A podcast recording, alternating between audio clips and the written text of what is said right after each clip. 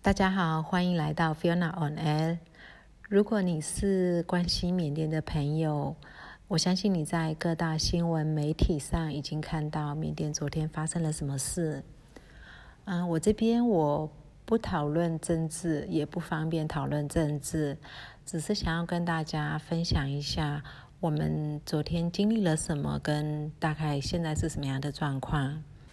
昨天六点多起床以后。呃，没有发现什么异状，因为我们这里的 WiFi 还可以使用，然后用 WiFi，但是我在网络上面就看到有人说政变，我有一点反应不过来，呃，但是接着呢，我看了一下手机没有讯号。我再看了一下，我是用 MPT，我看了一下 Orandu 跟 Telenor 的手机也都没有讯号，那心里大概就有了个底，呃，发生了什么事情。嗯，因为呢，我有一个朋友，呃，他原本预计一个星期前要从仰光来 Inle 这边，我是在上班南上班这边一个旅游度假区，他想要来这边度假度待个两三个月，因为在仰光已经被封锁太久了。那他在呃临行前，就是真的是已经要搭机以前，被家人告知，呃，可能会有一些变动。嗯，是不适合出远门，然后把他叫回去了。所以他那时候在跟我讲的时候，我还觉得说，应该不会吧，应该不会再发生什么变动了，因为整个呃新冠疫情都还蛮严重的。然后接着就是整个网络上面其实一直都有信息说军方会有一些动作，军方会有一些动作。所以当事情真的发生的时候，啊，也不那么意外。我这边是一个小乡镇，非常小的一个呃旅游景区，有点像啊日月潭呐或者乌镇之类的这种小景区，槟城这一类的，所以人口密度不高。那呃发生了政变以后，没有手机讯号，我出去看了一下整个城市的人人民们，大家都还是非常的。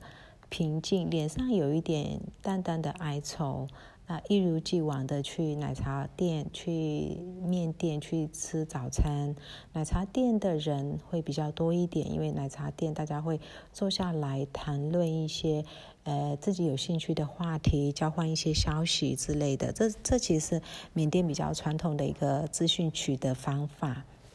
接着，我从阳光的朋友那边得到了消息，阳光。嗯，开始有人意识到事情不太一样，不是只是没有手机讯号，是有一些变化了。所以有些人开始抢购物资，呃，有些人开始到银行去提呃提领现金之类的。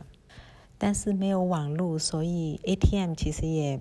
呃没有办法呃提款，因为没有网络，没有连线。所以大家都在 ATM 前面排队啊，这个现象开始出现。那有很多人在等九点半银行开门以后要去提款，但是银行贴出了一个公告，呃呃，就是二月一号停业一天，因为诶网络不佳，没有办法提供服务之类的，是全国的银行都呃停业一天，呃 ATM 也停业一天。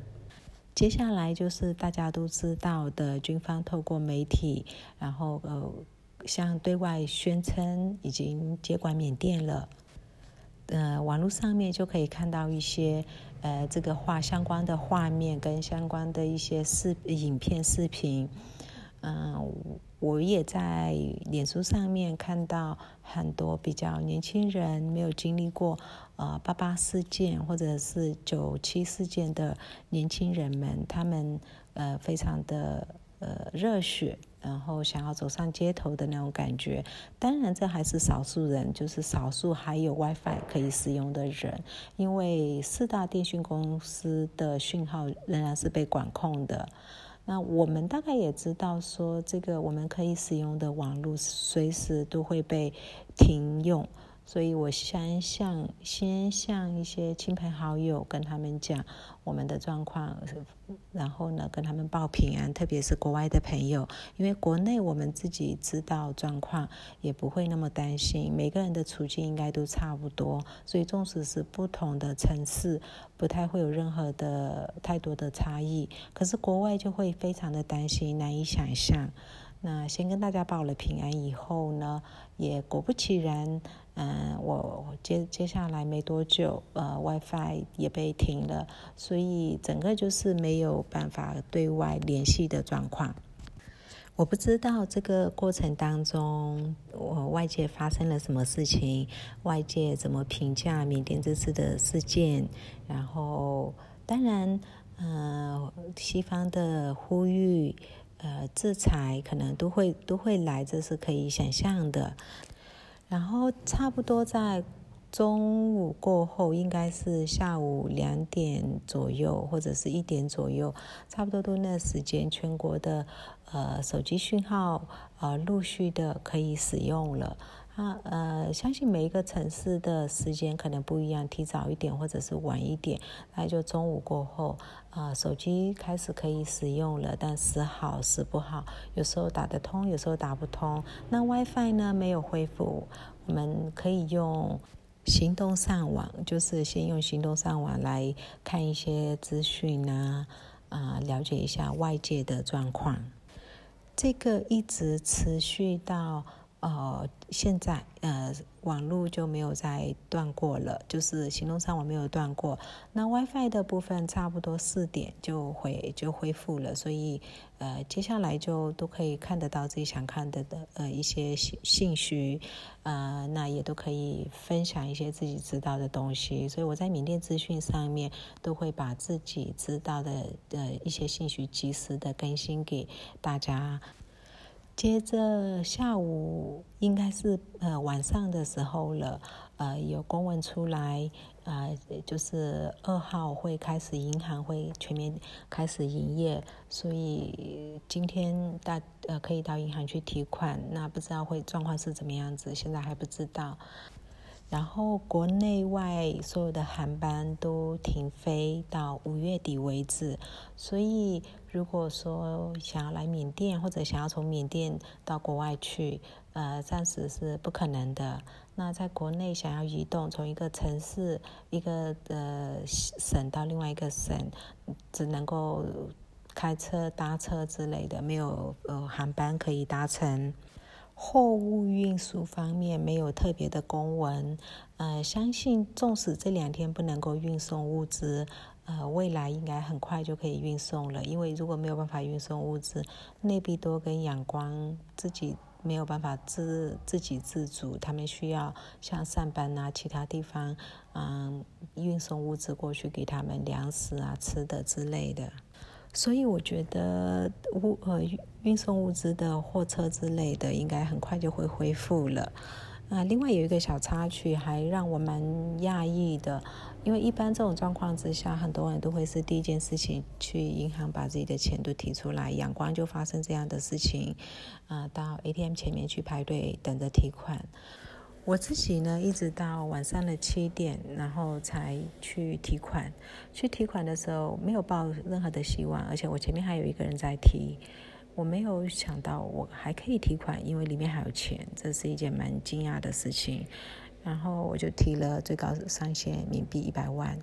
然后隔天就今天早上呢，我也就也再去提了一百万，也都还有钱。然后心里就纳闷，说是我们这个城镇的。老百姓们太相信政府，或者是太相信银行，嗯，不去提款，嗯，觉得不会有任何的变化，还是他们户头已已经没有钱了？因为经过了将近一年的疫情的摧残，然后我们是靠旅游观光业为生的，一整年没有收入的状况之下，是不是已经没有存款可以提了呢？我是从事旅游业的。那我跟另外一个从事旅游业的同行，我们在聊这件事情的时候，他苦笑的跟我说：“如果这个政变、这个政局动荡，它一定要发生的话，现在是最好的时间，因为现在疫情的关系，没有任何旅客会来；疫情的关系，没有任何一个行业正处于好时机、好时光。那加上一个政变、政局动荡，又能坏到哪里去呢？总比一切已经要开始发展起来了，所有的事情我们都已经往好的方向走的时候，再来一个争取变动，然后延长了痛苦的时间，倒不如一次痛苦到底。我分享这一个故事给大家听，就是想让你知道，这就是缅甸人民。我们无论在任何的困难的状况之下，都会去想，都会去看。其中还有什么是好的？然后来自我安慰，也可以用自我麻醉来形容。那今天就讲到这里，我会不定期更新这边的近况。如果你对缅甸有兴趣，你想知道一下普通基层人民的心声，跟政治没有关系，一些我们生活中的小琐碎的事情、琐碎的事件。那欢迎你继续收听 Fiona on Air，谢谢。